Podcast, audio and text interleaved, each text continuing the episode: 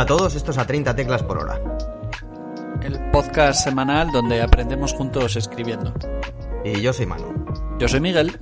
Y yo soy Javier.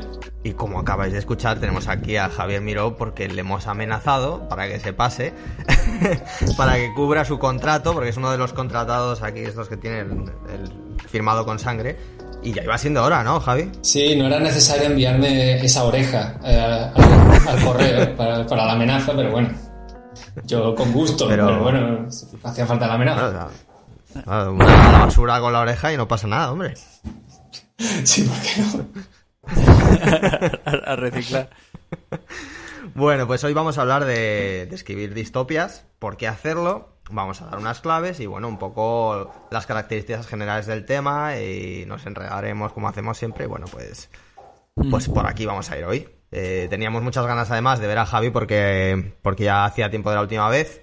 Así que, como a él le gusta este tema, ha tratado ahí un poquito, pues vamos a, vamos a darle caña. le, gusta, has escrito y, eres te gusta mucho. O sea que hay. Vamos. Porque te gusta, ¿no, Javi? a mí me gustaba, me vais a pegar, todo el mundo me va a pegar, pero a mí me gustaba antes de que molase. Ah, Yo tenía pelo cuando, cuando ya empecé a leer eh, distopías y me gustaba muchísimo, me gustaba muchísimo antes de que se pusiera tan de moda, que por otro lado entiendo que se ponga de moda porque me parece, me parece una temática estupendísima. De hecho, la última novela esta que, resacaste, ¿no? O sea...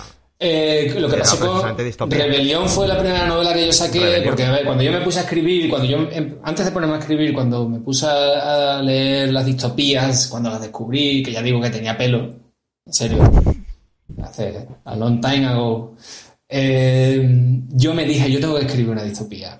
Yo estaba, cuando lo estaba leyendo decía, yo tengo que escribir esta mierda. Esto no, no, me puedo morir sin escribir una cosa de esta. Y lo primero que me puse a escribir fue una distopía, que tampoco, que después, si queréis lo hablamos después, o podemos empezar ya por las bravas.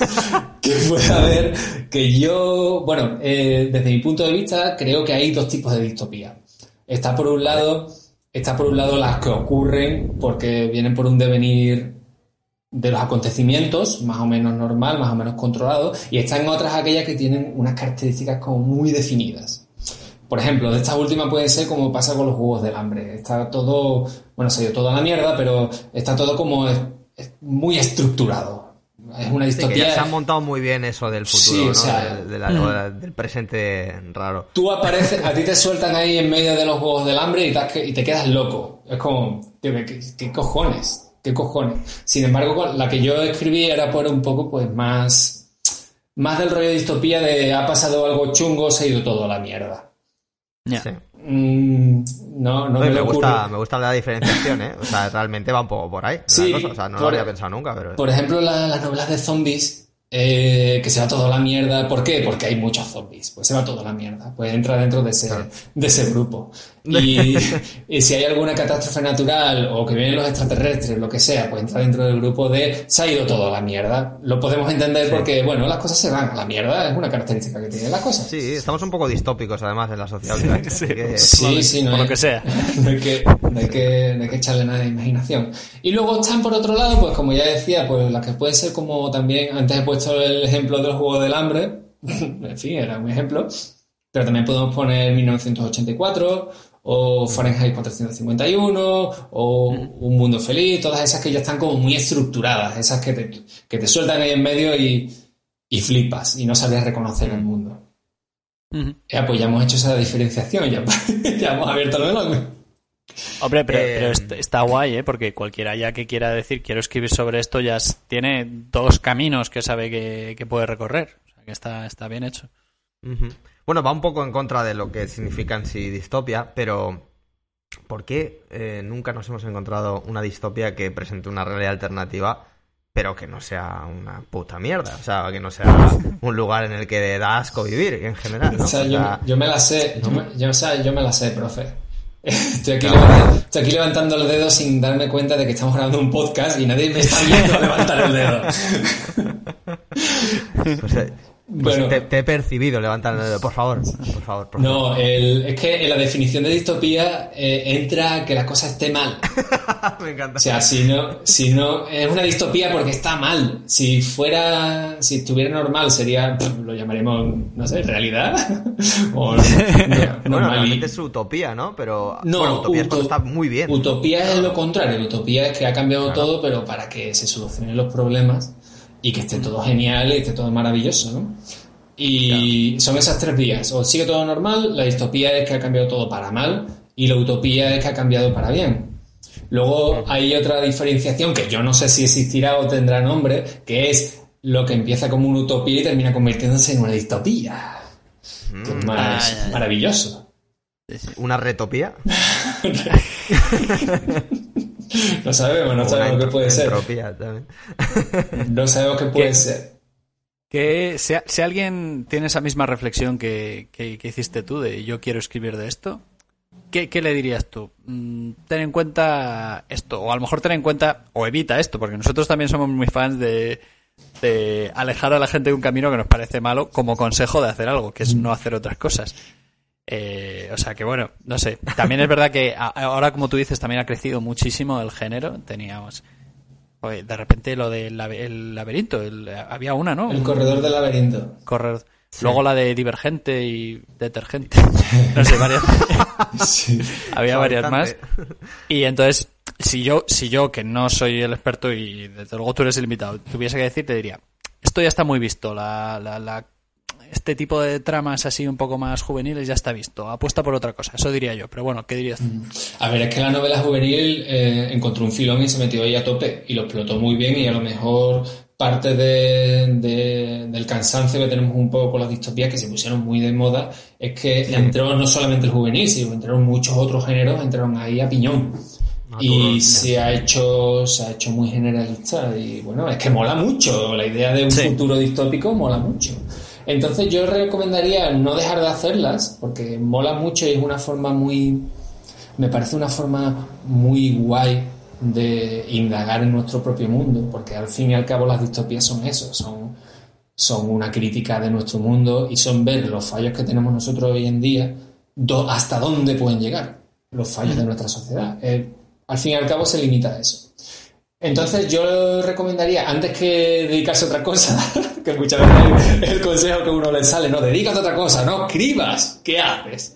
No escribas. Ni escribas. O sea, vete por ahí.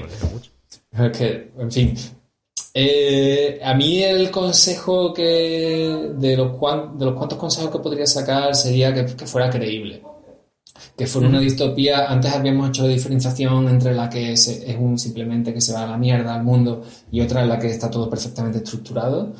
Eh, antes que meterte en un mundo, en un futuro totalmente estructurado, donde todo absolutamente ha cambiado y es muy chungo, antes que meterte en eso, hacer una cosa que sea creíble. O sea, que el paso del tiempo haya sido lo más orgánico posible, que no, no forzar la máquina. O sea, nunca se sabe cómo va a ir la historia, nunca se sabe qué, nunca se sabe qué va a ocurrir y nunca se sabe qué elementos pueden ser los que hagan cambiar todo, pero no pasarse. Por ejemplo, volviendo al tema de, de los Juegos del Hambre, me parece un poco exagerado. O sea, que busca, tiene un propósito, te puede gustar más o menos, tiene un propósito, pero a mí me parece excesivamente exagerado. Me parece que, que se ensaña ahí bastante haciendo que sean adolescentes, haciendo que sea una, situación totalmente injusta, que sea lo más brutal posible y que además sea un espectáculo. O sea, me parece que todos esos elementos lo hacen demasiado exagerado con el fin de causar un efecto, bueno, muy espectacular, pero que es demasiado, es demasiado, se pasa se pasa. Entonces yo recomendaría que fuera lo más creíble posible.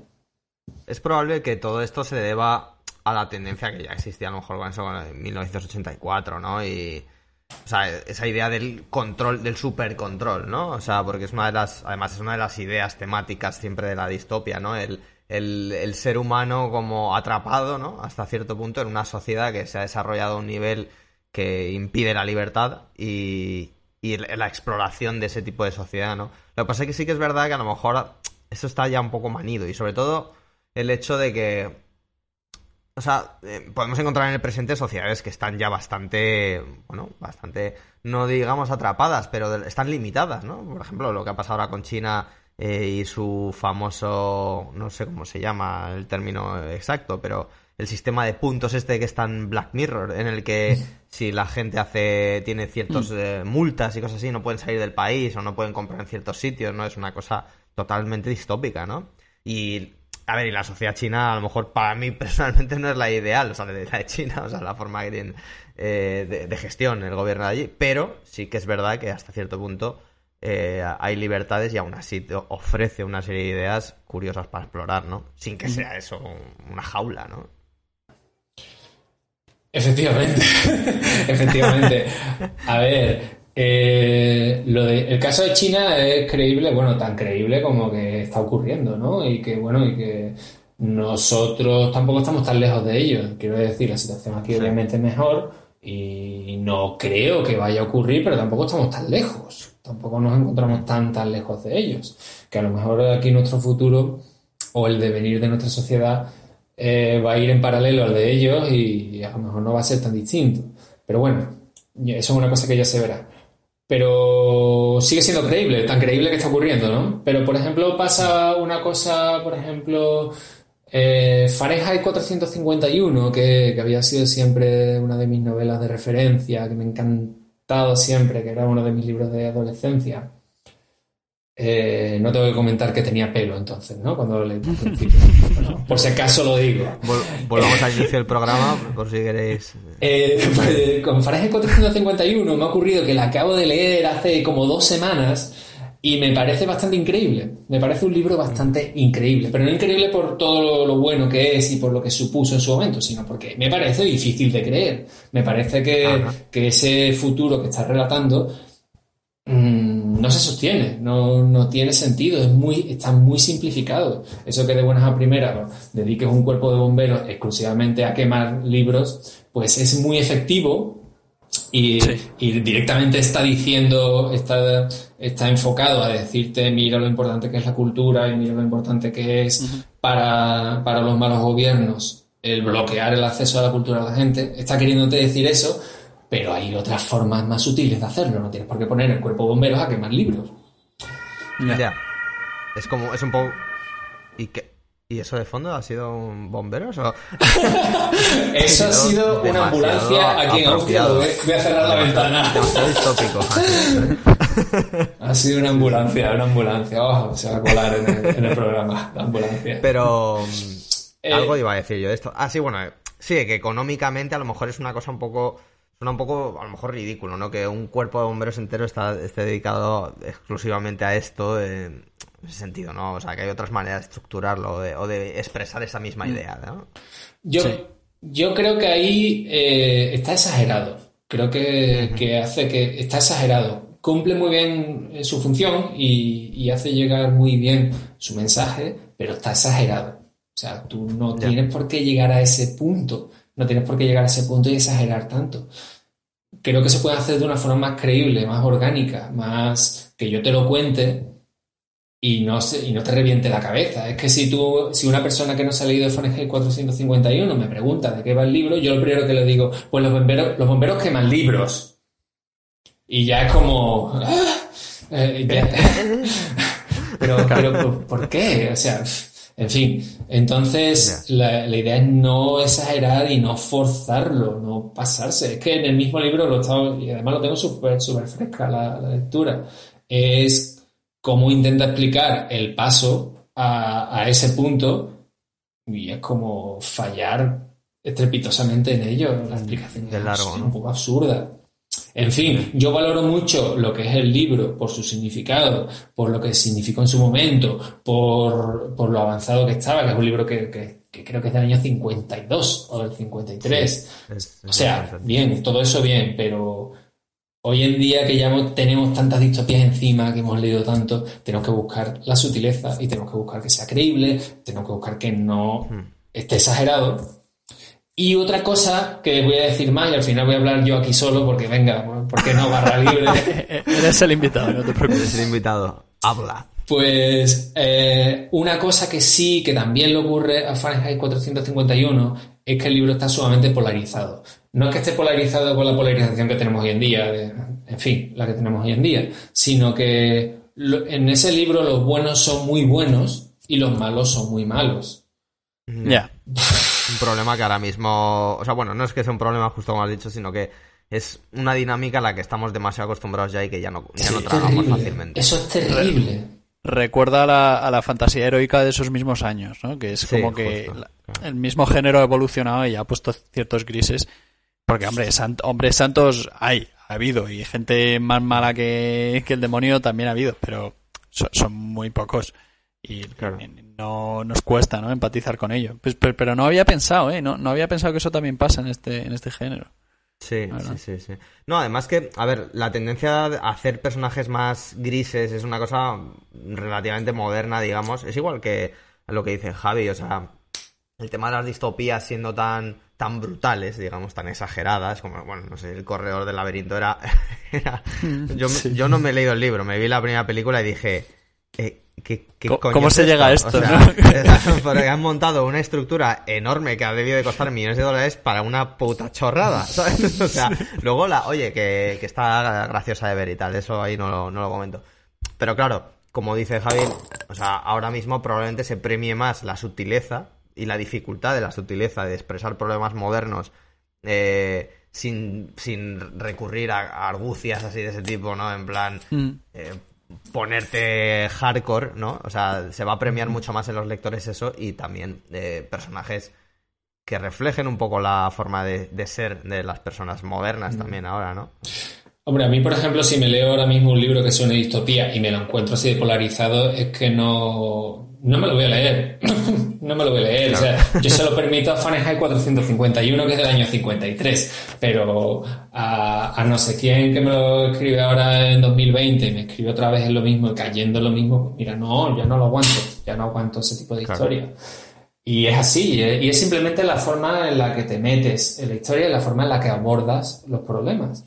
Eh, pasa lo mismo en un mundo feliz. En un mundo feliz, toda la gente que pertenece al mundo feliz eh, está totalmente polarizado, o sea, no hay, no hay por dónde coger a ninguno. Y, el protagonista, el protagonista, que era el único que parecía medio potable, nada más que se hace famoso y empieza a follar, que es lo, realmente lo único que quiere, se vuelve también en un tipo insoportable. O sea, no hay por dónde coger a ninguno.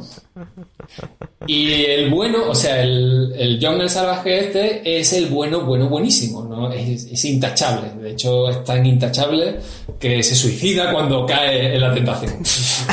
que es demasiado, a ese nivel llega la bondad. Es demasiado, es demasiado. La corrección. Ah, me, me gusta tu consejo, el de ser sutil, porque yo como lector también agradecería, eh, poniendo los ejemplos del corredor del laberinto, yo...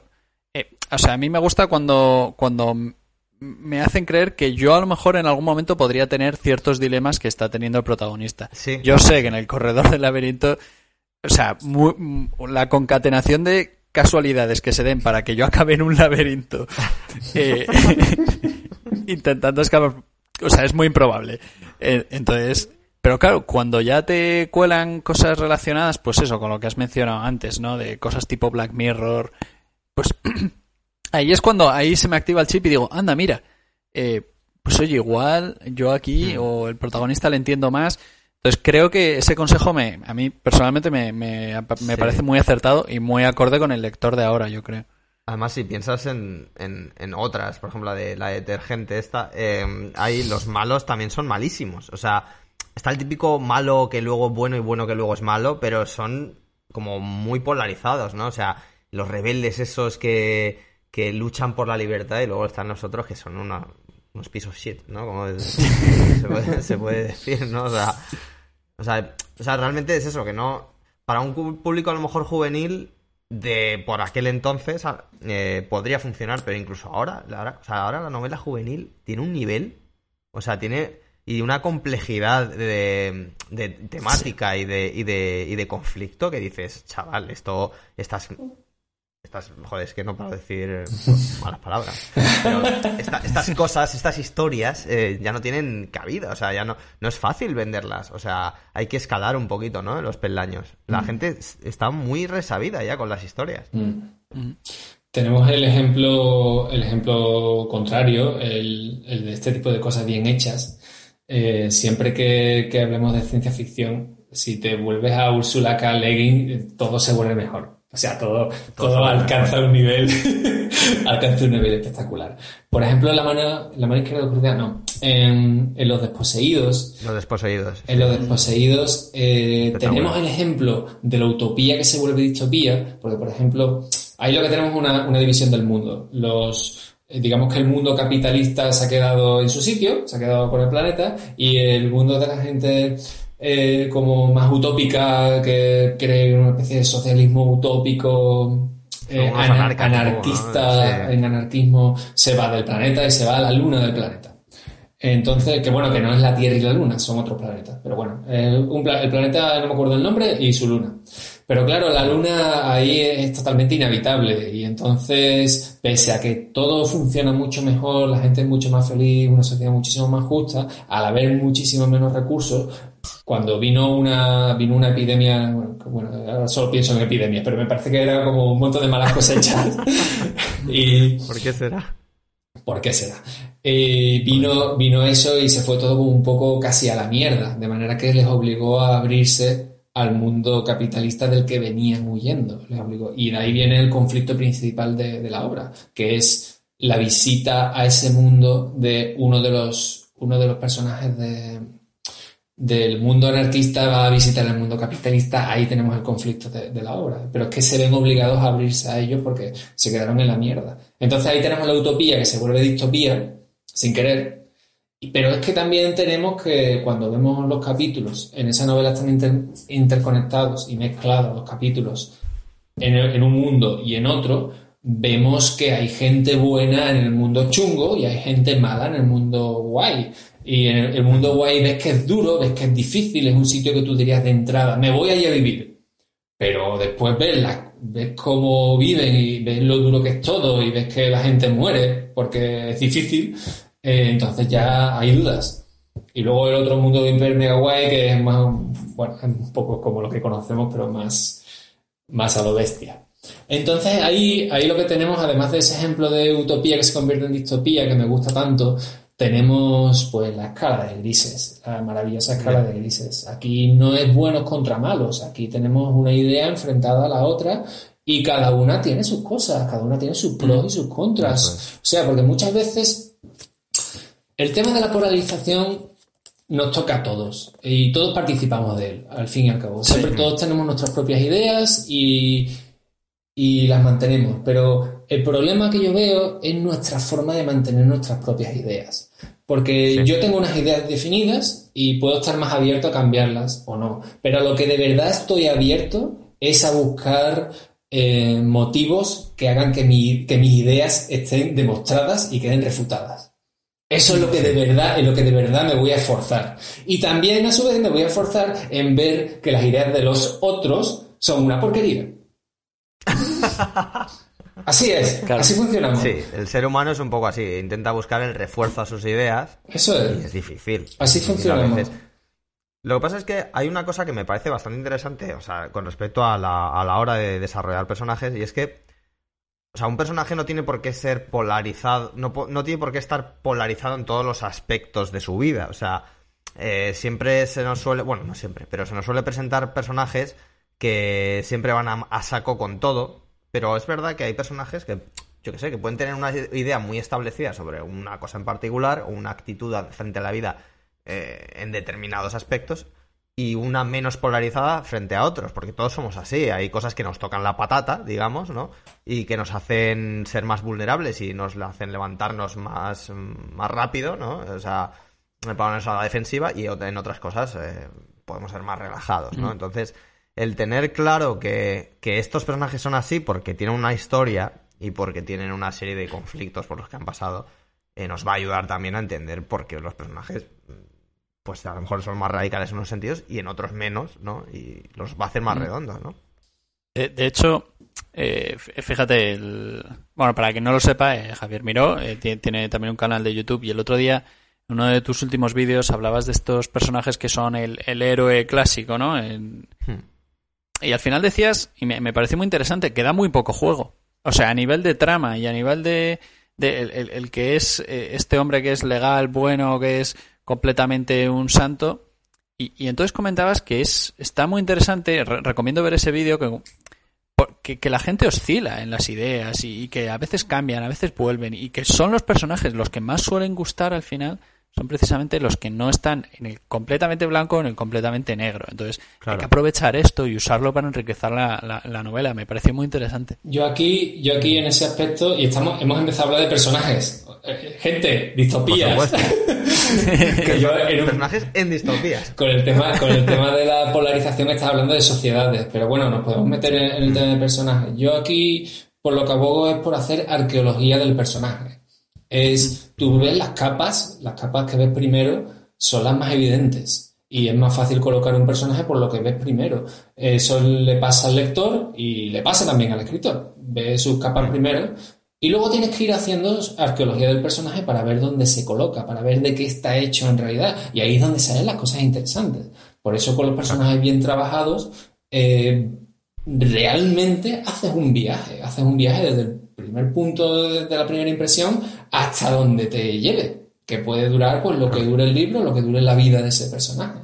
Entonces eh, tienes que hacer esa arqueología. Y hoy en día eh, esta afición nueva o este auge que tenemos de las series, que yo creo que han llegado para quedarse, es que nos permite a los creadores desarrollar personajes y poder hacer nosotros mismos arqueología de los personajes bien ya no estamos encorsetados, ya no estamos metidos solamente en un libro.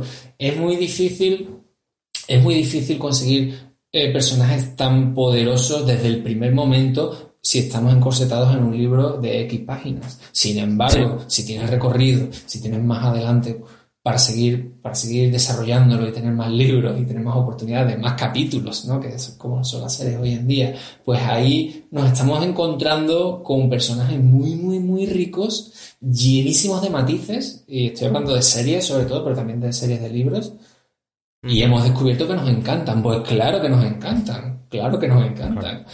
Son la leche, sí que son lo mejor, son la, son la salsa de la vida. No sé si os habéis dado cuenta, eh, bueno, obviamente sí, porque estamos hablando de eso. pero, pero últimamente me pasa que, bueno, que veo muchas más series que películas. Y, y joder, últimamente estoy diciendo, realmente el potencial que tiene la serie de televisión es que te permite pasar mucho más tiempo con los personajes eh, del que lo hace una película. Una película condensa tanto las historias que es muy difícil. Es por eso también que la gente escribe sagas, ¿no? Porque la saga tiene esa longitud que te permite pasar más tiempo, ¿no? Por ejemplo, en la... Eh, ¿Tú, Javier, te has leído las de Joe Abercrombie de la primera ley? La de los... No me acuerdo. me he leído los tres primeros de la primera los tres primeros, ¿no? A mí me falta el tercero, así que perfecto. Los tres, los pero, pero hay un personaje, y no me acuerdo ahora, estaba así en un lado intentando buscarlo, a ver si me acordaba el nombre, que es el, el, soldado este, que, es un tipo que tampoco es muy bueno en nada. Eh, Vale, sí, este tipo tampoco voy a hacer Jezal o Jezal o algo sí, así. Sí, sí. No, pero es que Jezal, este es, este es el, el chuleras, ¿no? Pero hay otro. Sí. Ah, su amigo, el que es. Empieza como, como muy buena, bonachón, pero cada vez. bueno, va a tener un crecimiento, ¿no? Y el crecimiento de ese personaje, que tampoco quiero especificarlo aquí, así que a lo mejor os estoy volviendo nervioso. El crecimiento de ese personaje a lo largo de las dos primeras novelas, al menos, que es lo que me he leído yo, me parece brutal porque es el personaje que empieza como un absoluto legal bueno y oye, poco a poco eh, la vida le va dando puñaladas y se va encontrando situaciones muy jodidas porque también ese mundo lo es. Y vas viendo cómo ciertas cosas van torciéndose un poquito, ¿no? Y de una forma tan realista dices, hostias, qué bien. O sea, qué, qué, bien hecho, ¿sabes? Qué bien hecho están estos personajes. Mm. Sí, pues es, es lo que es la arqueología. Vas, vas escarbando y vas descubriendo capas nuevas y te vas sorprendiendo. Pero, pero igual que a lo mejor tienes un personaje que, que es tan bueno, que es tan legal y tal, eh, bueno y legal hasta que hasta que se le cae hasta que se le cae el techo de su casa encima. O se quema o se le quema la casa encima. A ver ahora cómo es. Ahí es, ahí vas a ver mucho mejor vas a aprender mucho más de ese personaje que en toda su actividad anterior. Efectivamente de hecho, mm, Aragorn es lo que decimos siempre en el programa, ¿no? Aragorn es, es menos interesante que Boromir precisamente porque ofrece menos conflicto que Boromir. Eh, si pones a Aragorn bajo situaciones de, tener que desafiar sus propias mm, creencias, digamos, ¿no? De sus propias mm, reglas, ahí empiezas a tener ya un conflicto mucho más interesante, ¿no? Y, esto yo creo que en la distopía, así intentando en la... Eh, y esto creo que hablando de distopías, eh, ofrece un entorno mucho más mm, fácil que a lo mejor, yo que sé, una comedia urbana. sí, la distopía nos ofrece una cosa. La distopía, la distopía hoy estamos volviendo a hablar del tema. La distopía nos ofrece una cosa y es que en el planteamiento ya está el conflicto. Y es genial, eso es genial, porque tú necesitas el conflicto para que la historia avance y se mueva. Y aquí de entrada ya está el conflicto. Es ¡pam! Hola, ha empezado el libro, ¡pam! Conflicto, gordo, grande, o sea, todo está mal. Conflicto. Tienes que sobrevivir, todo es injusto. Mal, o sea, ya ahí dice, esto tiene que, esto no sabemos cómo llegó aquí, pero alguien lo tiene que solucionar. O por lo menos alguien tiene que sobrevivir aquí, está basura de mundo. Entonces ahí tienes el planteamiento del conflicto y es genial. O sea, eso ya es, eso no es, no te asegura que vaya a haber éxito, pero ya te está empujando, ya te está moviendo. La, novela empieza sobre ruedas. Sí, además en todo momento hay una, está la constante del decir, a ver, ¿de qué va este mundo? ¿Qué está pasando? ¿Cuáles son las reglas? O sea, hay algo más. Siempre hay algo más, ¿no? En, el, en la distopía siempre hay una, hay una especie de misterio. Hay un misterio que, bueno, a ver, si es de zombies ya el misterio pues queda más o menos a la mitad, ¿no? Porque sabemos que ha habido un virus o que de alguna manera ha pasado algo. Pero en las distopías que dan más juego, que son estas en las que la sociedad se encuentra en una situación determinada, sí que creo que una de las claves es ese misterio, ¿no? El misterio de decir qué ha pasado, por qué hemos acabado así, ¿no? Y, y, ir hacia atrás y ver cómo los personajes han sido afectados por esta historia, ¿no? Yo creo que, que lo comentó, no sé si lo comenté en un podcast, pero hablando de Aragorn, enlazando con esto para hablar de distopía, eh, me hacía gracia que George R. R. Martin decía que se preguntaba si en el reinado de Aragorn, eh, ya una vez acabado todo, había sequías que arruinasen la economía, porque entonces Aragorn, ¿qué hacía? ¿Sabes? Tenía que subir los impuestos. Si sube los impuestos ya eh, la clase media empieza a desaparecer y se genera esta especie de mundo en el que hay unos ricos, unos pobres y tal. Claro, ya, como tú dices, ¿no? El, conflicto está en la propia situación. Y de repente un tío se nace ahí en ese mundo y dice, oye, este no era el héroe que, que venció a no sé qué malo, pero ¿por qué está subiendo los impuestos y mi familia es pobre? Entonces, Claro, eh, el conflicto está ya en, el mundo en el que vives, claro. Es como lo de los caballeros de la mesa cuadrada, ¿no? Cuando dice, yo soy vuestro rey, Arturo, y dice, pero si yo no le he votado. Están ahí cogiendo las, las, plantas ahí, Pero sí que es cierto que, o sea, que las historias muchas veces hacen eso, ¿no? Como, bueno, las historias antiguas, ahora ya es otra cosa, pero lo de If y vivieron felices y comieron perdices cuando la princesa se casa con el príncipe. ¡Ja! No tienes ni idea, chaval, ahí empieza todo el problema. ahí es cuando empieza todo. Igual con el reinado, dices, bueno, pues anda que no te queda, Aragorn, es que acabas de llegar al rey, te vas a desear no haber querido ser rey, Bueno, y con el tema del, con el tema del misterio que has dicho antes, que me he quedado ahí un poco con la copla, te iba a responder, no, hay veces que el misterio no está, pero luego, luego me he dado cuenta y sí, el misterio está ahí, es muy importante y es, una, es un ingrediente muy importante de la distopía. Y, te, y el ejemplo que te iba a poner para decirte que no es el que me sirve para decirte que sí. Y es que, por ejemplo... Desarrolla. Eh, así funciona mi mente, ¿eh? o sea, es un infierno. Todo el día con todo tipo de temas, así. Para hacer la comida. Javier, esto, puede estar bueno, pero... Bueno, en fin. Hay un conflicto, misterio. Eso sí es estar en los grises, ¿eh? De, porque estás entre el sí y el no a la vez. Sí, y los grises y, y para allá. Bueno... Tenemos el ejemplo de una de las distopías más molonas que han salido en los últimos años, bueno, tiene ya un tiempito, que es La carretera de Cormac McCarthy. No me la he leído, macho. Está muy guay. está muy, muy, muy guay. espectacular y además que Cormac McCarthy es, una leyenda viviente.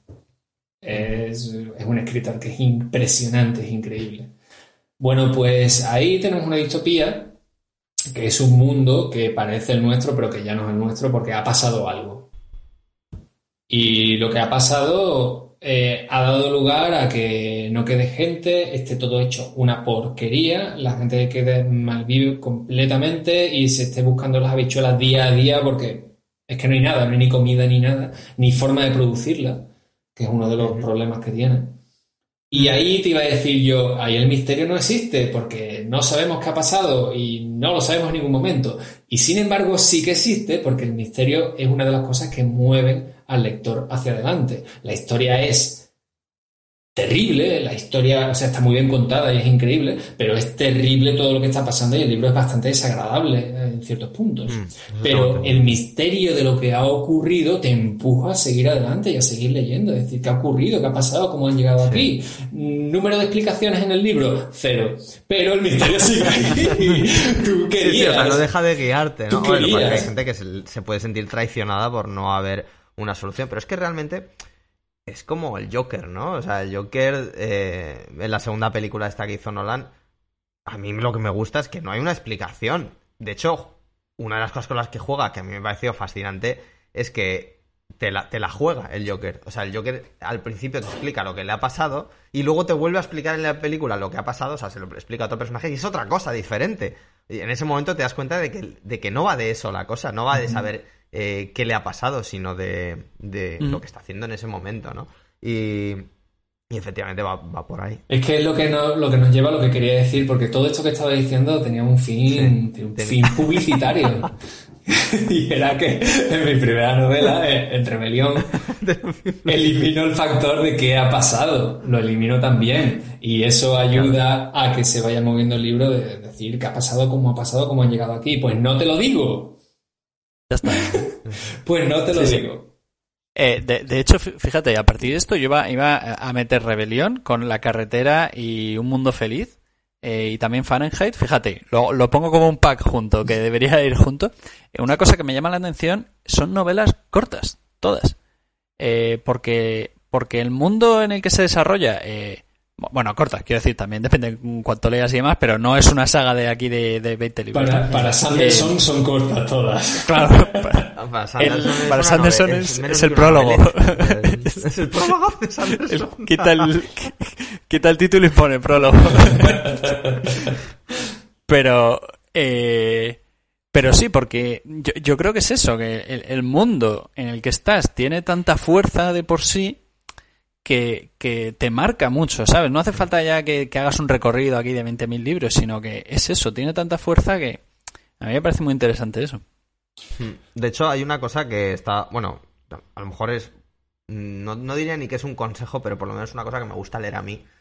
Eh, a mí me gusta que las novelas, más o menos, o sea, que de ser así, me dejen claro que la novela no va de descubrir el eso, sino de entender el conflicto de los personajes. O sea, eh, hay que, yo creo que hay que tener cuidado, y esto es una cosa a título personal, para que la gente lo tome o lo deje, que con no, e, con no engañar en ese sentido a la audiencia, ¿no? Porque dices, claro, o sea, sabes que la gente va a estar interesada en lo que ha pasado, pero luego no pasa. Pero creo que hay una línea de narrativa eh, definida cuando sabemos que de la historia va sobre los personajes y no va sobre el mundo, ¿no? Bueno, también puedes dar la sorpresa, depende de cada uno.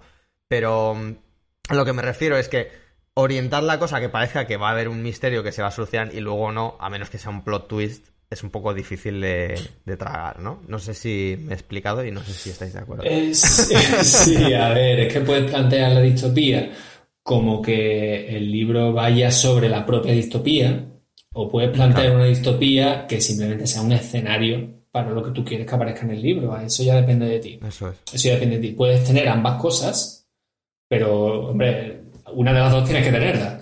No, pues si no, si no, es distopía, si no estás hablando, tienes que, empezar. que si no estás hablando de otra cosa.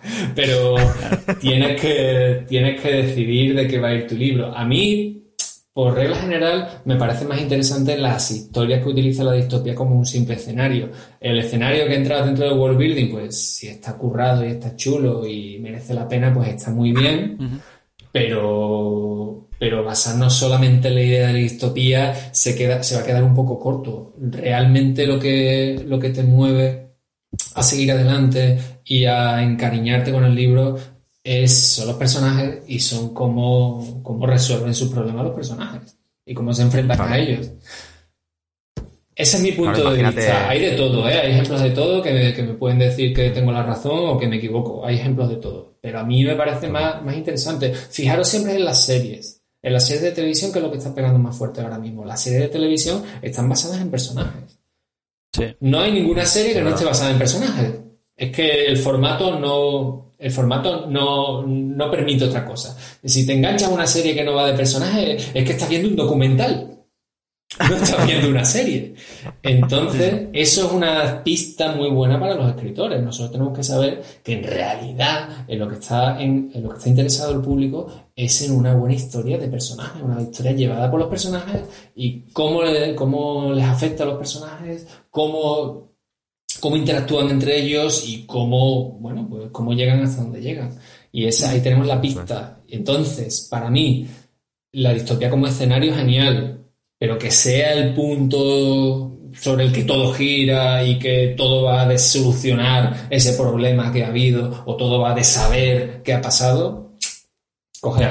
También, fíjate, eh, me estoy leyendo ahora mismo La ciudad, la ciudad y la ciudad de China Meville. No me lo había leído.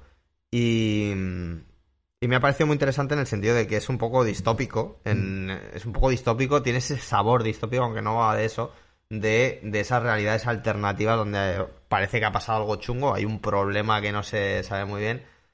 Y una cosa que mm, me parece interesante, pero que a la vez no es mi plato, no es, no es mi, no es mi, no es el plato fuerte para mí, es que pasa tiempo describiéndote o sea, cómo funciona esa sociedad, ¿no? Quizá demasiado, a veces. O sea, a veces quizá onda demasiado en cómo funcionan esos dos mundos que hay, bueno, esa especie de sistema que hay, que, está pasando ahí, que tampoco voy a definir. Eh, porque además él no es, no es, no aclara mucho las cosas. Él tiene esa manera de describir que deja un poco a tu entender algunos, eh, algunas cosas, pero a la vez sigue describiendo, ¿no? Entonces, creo que yo también como, como gusto personal, me gusta que haya un equilibrio con eso. Mucho ojo con el world building también de esas distopias que luego al final tiene que servir a la historia. No tiene que ser siempre una especie de. ¿Cómo se dice? De. Una especie de, de desarrollo de sociedades, ¿no? Aquí una especie de artículo sobre la sociedad, ¿no? Sí, sí, claro. Desde luego, un equilibrio siempre es mejor que, tener solamente de una cosa, ya, ya te digo. Eh, tenía por aquí apuntado que no, que no se me quería olvidar eh, a la hora de, crear una distopía, que por supuesto tenemos que jugar con la línea temporal, eh, a la hora de explicar qué ha pasado, o si lo quieres explicar, tiene que haber un punto en la historia en, que todo, en el que todo cambia. Tanto si va a ir para lo positivo como si va como para lo negativo.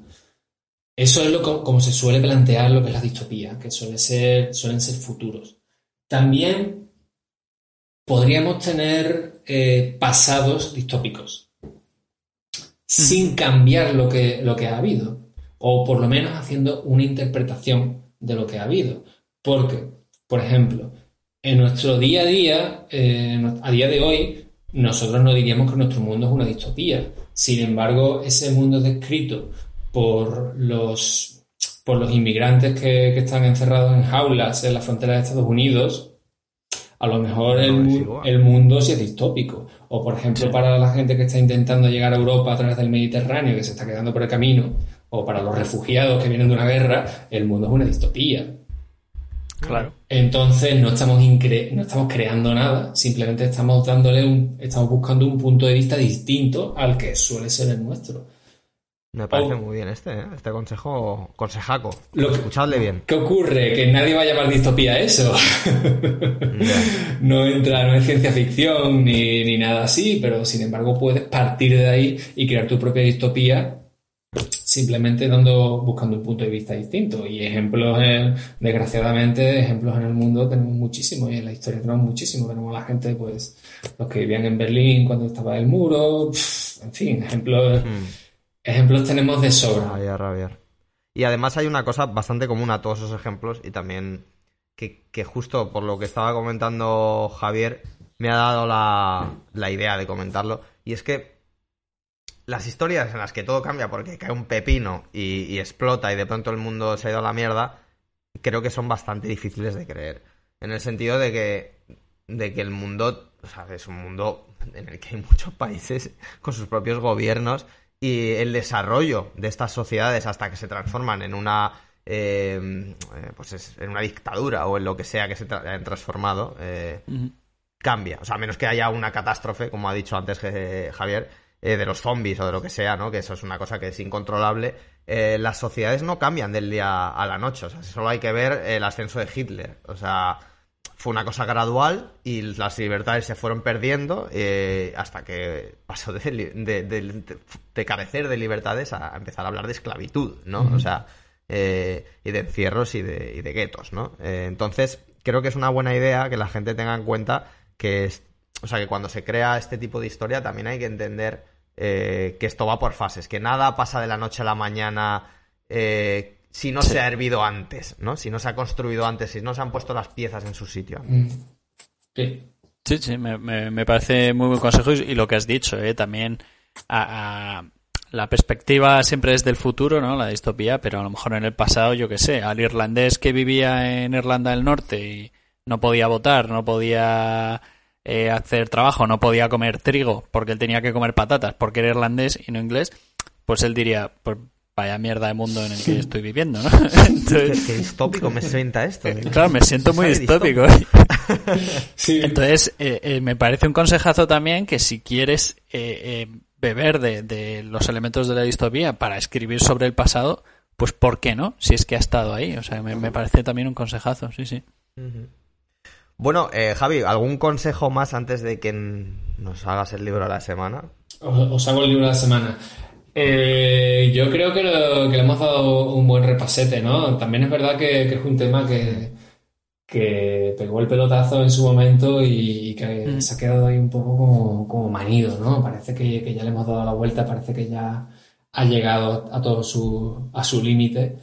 Y tengo que decir que no, no ha llegado a su límite. Se, siguen escribiendo distopías y siguen siendo muy interesantes. Podéis jugar con ese, con ese aspecto. Sobre todo porque con lo que hay que jugar es como ya hemos dicho antes, hay que jugar con el, con la crítica al mundo en el que estamos. Entonces tú tienes el mundo en el que estás y hay cosas que no te gustan y cosas que crees que pueden llevar a cosas peores y a partir de ahí puedes construir tu propia distopía y tan contentos y va a seguir funcionando y no va a haber ningún problema. De hecho, si tú creas un mundo futuro y no le metes algo de distopía, estás haciendo algo mal. ¿Qué es eso? ¿Qué, es eso? ¿Qué mundo es ese? ¿Qué estás haciendo? Aquí todo el mundo, todo el mundo es Vamos a ver, por favor. Ponga ahí cosas chungas. O por lo menos pon distintos personajes y que alguno se esté llevando la parte, la cara negativa de ese mundo que está tan chachi. ¿Vale? Puedes hacer un mundo chachi, pero por lo menos saca alguno que te demuestre la parte negativa. Así ya también estarás jugando con los grises y tu mundo será más interesante. Pero hay que ir a por la distopía. Yo ahora mismo la novela que estoy escribiendo es fantasía, pero es una distopía también. Lo que pasa es que al ser fantasía no se va a tratar como tal, pero básicamente es una distopía. Todo el tema del world building, el mundo es una putada vivir ahí. Me encanta. ¿Cómo vas con la novela? ¿Vas, eh, ¿Cuánto te queda? ¿Cuánto dirías que te ¿Cuándo te queda? ¿En qué fase estás? ¿En qué fase estás? ¿Estás, en la reescritura? ¿Estás en la finalización del borrador? Estoy, estoy escribiendo. Dale algo a la gente. Es raro, ¿eh? A ver, eh, en mi blog estoy poniendo, eh, siguiendo los consejos de, de, Brandon Sanderson, estoy poniendo los porcentajes que llevo de las cosas que tengo escritas, de las cosas en las que estoy trabajando. Lo que pasa es que él lo tiene súper pro en su página y tiene un huequito donde va poniendo cada cosa y está trabajando como nueve cosas distintas. Y ahí, ahí, escribiendo ahí a dos manos, en fin. Yo lo hago, lo que hago es una entrada cada mes y ahí voy explicando pues más o menos los porcentajes. Yo me voy manejando poco a poco, estoy aprendiendo también a hacerlo. Y ahora mismo eh, hace como dos o tres semanas publiqué en, en, Twitter que había puesto la palabra fin en la novela y, eh, y fue un poco como de descanso. es esta, es esta. Es esta, es esta. Fue un poco de descanso de decir, por fin he llegado al final de la obra. ¿Qué pasa? Que tiene truco. Tiene truco porque he ido construyendo el esqueleto y he ido rellenando las partes importantes de la acción, pero me he dejado mucho hueco por medio. falta por mucho, mucho hueco por medio, mucho hueco por medio. Es tan así que he vuelto al principio y hay capítulos que están ganando el doble de tamaño. El doble.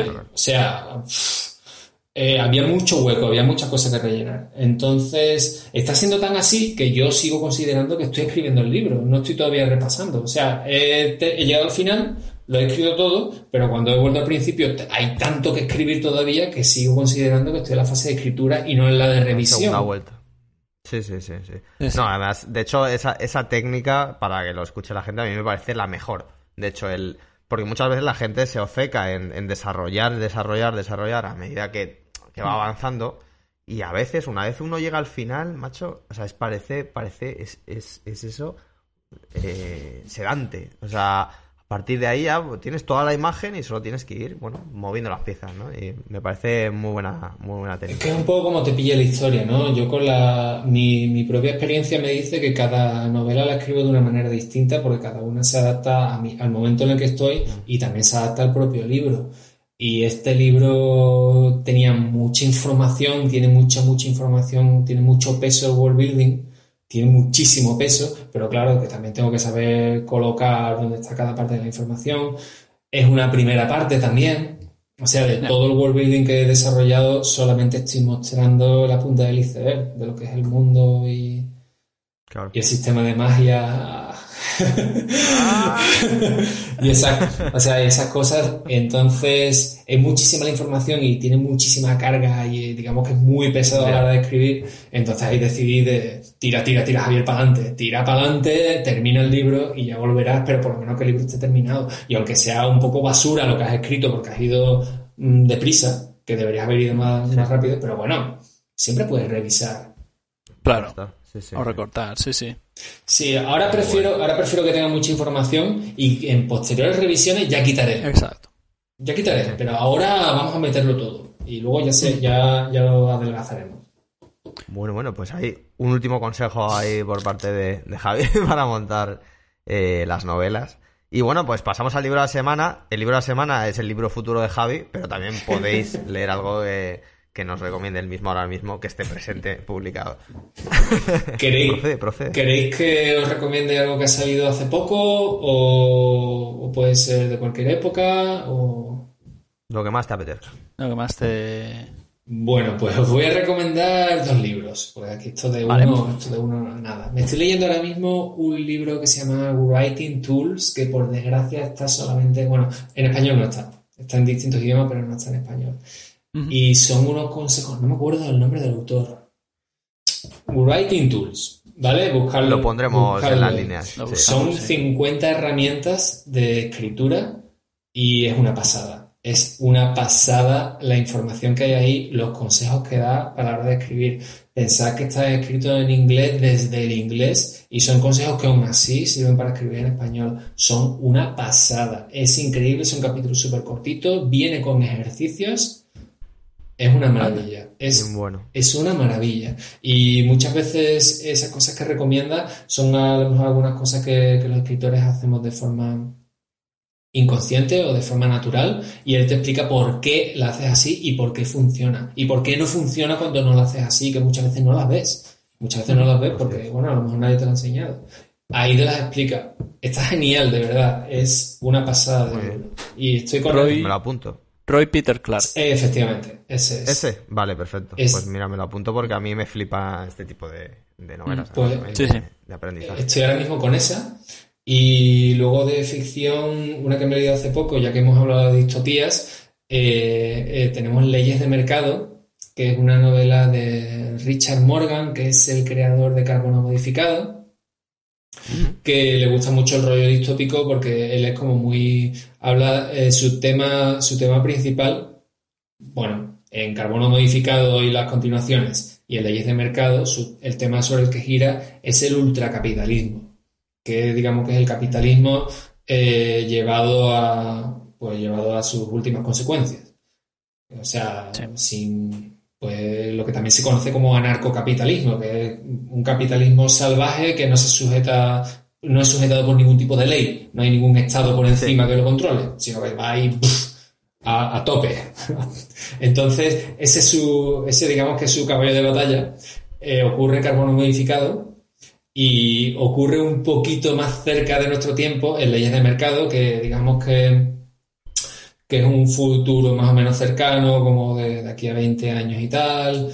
Y, está interesante, está interesante la crítica, cómo, cómo utiliza la distopía como vehículo para, para la crítica. Eh, va de, de, gente que son, que son directivos en empresas de, ese futuro y a lo que se dedican es a, básicamente a matarse entre ellos. Qué maravilla. o sea, entonces... No, suena, suena si no hay códigos morales y solo el dinero vale, claro, es que... Sí, sí. Y también lo utiliza como una especie de crítica a lo que tenemos hoy en día, a, a la gente que dirige las empresas hoy en día, porque lo que está criticando es que los directores de empresas hoy en día son psicópatas. Y que si no hacen lo que hacen en su novela es porque de momento hay formas para controlarlos. Todavía. bueno, pues está bien. Entonces está ahí. Eh, bueno. Eh, es muy interesante, está interesante. A mí no me. Leyes de mercado. leyes de mercado, Richard Morgan. A mí no me flipó cómo estaba escrito, precisamente. Me hubiera gustado que fuera más sutil, pero tiene partes de la crítica que sí son muy sutiles. Es muy bruto, hay mucho, mucha violencia, hay drogas, hay sexo a tope, pero está interesante, echarle un ojillo. Vale. Muy bien. Bueno, pues eh, leyes de mercado y eh, Writing Tools. Los dos lo podréis ver eh, en los comentarios de nuestro programa. Y además, bueno, para que lo sepáis, Javi tiene, Javier Miró tiene también la armadura de la luz y Rebelión 20 del 6 del 19 que hace una que dentro de poco ya es día 20 pero de, un año después. Y de momento no hay distopia del todo pero pero bueno. Sí tenéis dos novelas diferentes. Una es fantasía y esta es el distopia verdad esa es ciencia ficción es distopia eh, debería poder ser otro libro más el que esté en esa colección porque en teoría en mayo iba a salir mi tercera novela que no va a ah, salir es verdad. Ah claro pero claro, sí, que, está... ¿Este año? O... Tiene, no lo sabemos. Bueno, bueno, bueno. Venga, no vamos, digamos que sí. No lo sabemos. O sea, sí. Vamos a ponernos en que sí. para Navidad, para la campaña de Navidad, esperemos. Para, para la amable campaña de Navidad, genial. Es como, uh, pues va a ser una campaña... de mi vida. eso, va a ser la jungla, la, la campaña de Navidad. Además, además que no sabemos si vamos a estar, si vamos a estar confinados de nuevo para entonces. Porque lo vayan sacando ya, de editoriales, saca ya las, cosas que, que, no sabemos. Cuidado con eso. Pero bueno, en fin. Eh, bueno. la tercera novela es una ucronía. Se verá. Una ucronía, qué guay. Ucronía, ucronía distópica, también. Ah. También. ¿Ucronía típica? ¿Típica? Ah, ¿Atípica? No, tiene... ¿Utópica? ¿Atípica? La... ¿Distópica? No puedo dar, eh, no puedo dar el detalle definitorio de la novela porque lo estamos guardando y no sabemos todavía cómo lo vamos a, enfocar. Pero tiene la parte típica de la ucronía, que hay nazis. O sea, tú no. ¿Cómo, cómo vas a hacer una ucronía sin nazis? Sí, pero, pero en este caso juego con una, con una hipotética guerra fría entre la Alemania nazi y la URSS. Ya, pues esto es muy ah. temática Mickey, así que. Sí, sí. Creía que ibas a decir en plan en que son los buenos y yo. Por supuesto. No sé, no he hecho antes, pero. ¿Dudabas que son los buenos? Va a ser difícil. bueno. Oye, pues eh, pinta, pinta muy interesante, ¿eh? Sí. Eh, le, seguiremos por aquí, por supuesto. A ver, vamos a ver. Bueno, pues muchas gracias Javi por haber estado con nosotros, nos hemos pasado muy bien, ha sido un programa divertido y el rato que hemos estado hablando también.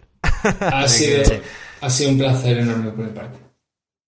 Bueno, así que nos veremos pronto por aquí, seguro. Muchas gracias, Javier.